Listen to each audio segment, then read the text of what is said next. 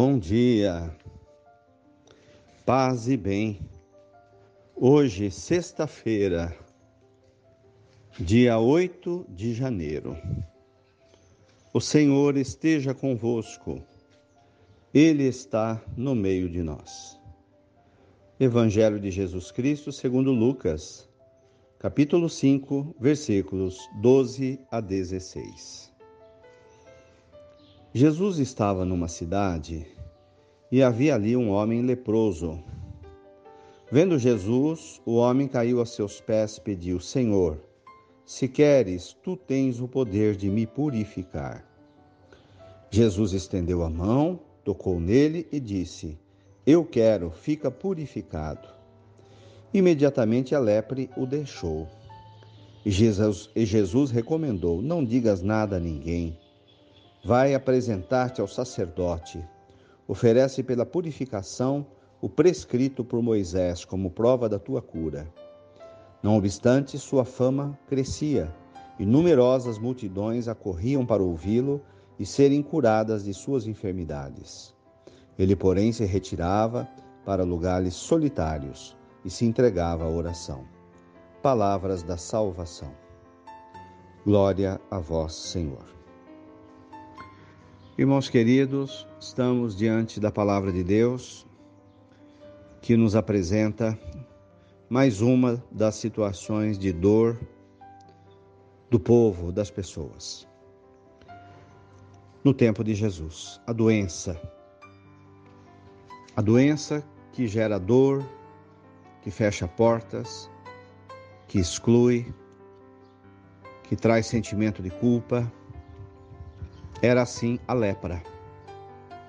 Terrível fisicamente, porque não havia cura, o corpo se desintegrava, a pessoa ia perdendo os pedaços pelo caminho, o corpo virava uma ferida, uma chaga pura, cheirava mal, sem remédio para colocar, as pessoas se afastavam dos leprosos devido à situação de nojo e por uma particularidade, a questão da religião dos judeus. Então, dentro do judaísmo, havia o conceito de maldito e bendito, puro e impuro. Era a maneira como eles lidavam com as doenças por não saber como curá-las. Então havia, eles colocavam tudo dentro do princípio religioso.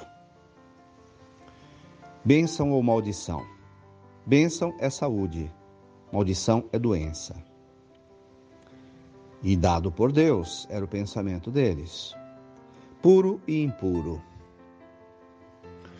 Puro significa que aquela pessoa pura, alma boa, não teria doenças físicas. Impuro era alguém que, devido à sua impureza de alma, pagava com uma doença no seu corpo.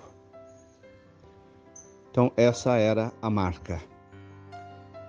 O doente, além de estar fisicamente enfermo, ainda sofria o preconceito da religião, de ser considerado uma pessoa que não era abençoada por Deus e que era impura.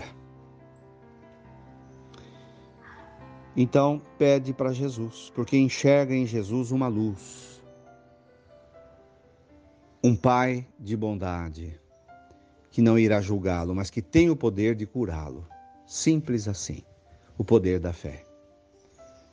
Então, esse é o olhar que as pessoas depositam em Jesus quando ninguém mais pode socorrê-los, porque Jesus não julga, Jesus simplesmente olha com um olhar de Deus, um olhar generoso, e ele atende a prece.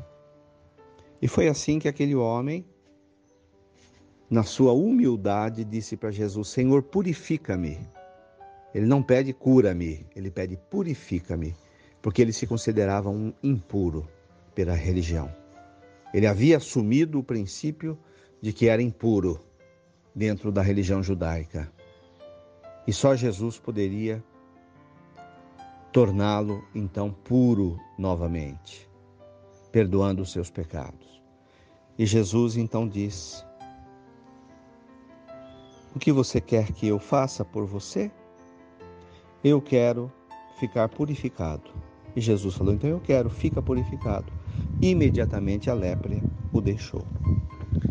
Segunda parte. O amor não faz alarde.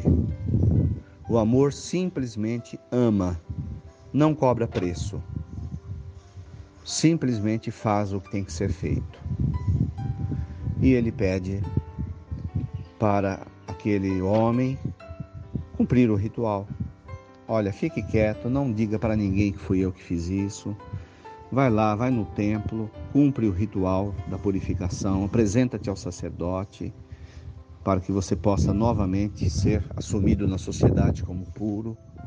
Oferece lá, participa do sacrifício no templo, dentro da lei de Moisés, nesse caso, e está tudo bem.